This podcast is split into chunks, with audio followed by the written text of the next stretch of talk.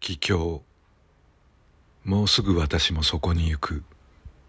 墓石に手を合わせ母が言う。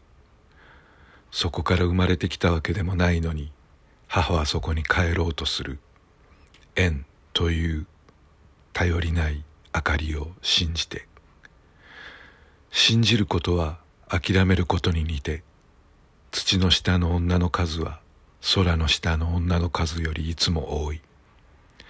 墓の下女たちが差し出すあやとりに男たちは黙り込む。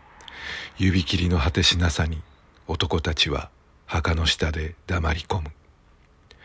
日暮らしの泣き声が母の曲がった背中に降っている。こらえてな。つぶやくと母はズボンを下げ拝み石にしゃがみ小便をした。我慢していた尿は石に広がり私の靴を濡らし土の下の女たちを濡らす。頼りない明かりも濡れ消え母はどこへも帰れない。この島国の誰も彼もが土の下の女たちの子供であるならば私もあなたも。私たちはどんなふるさとへも帰れない。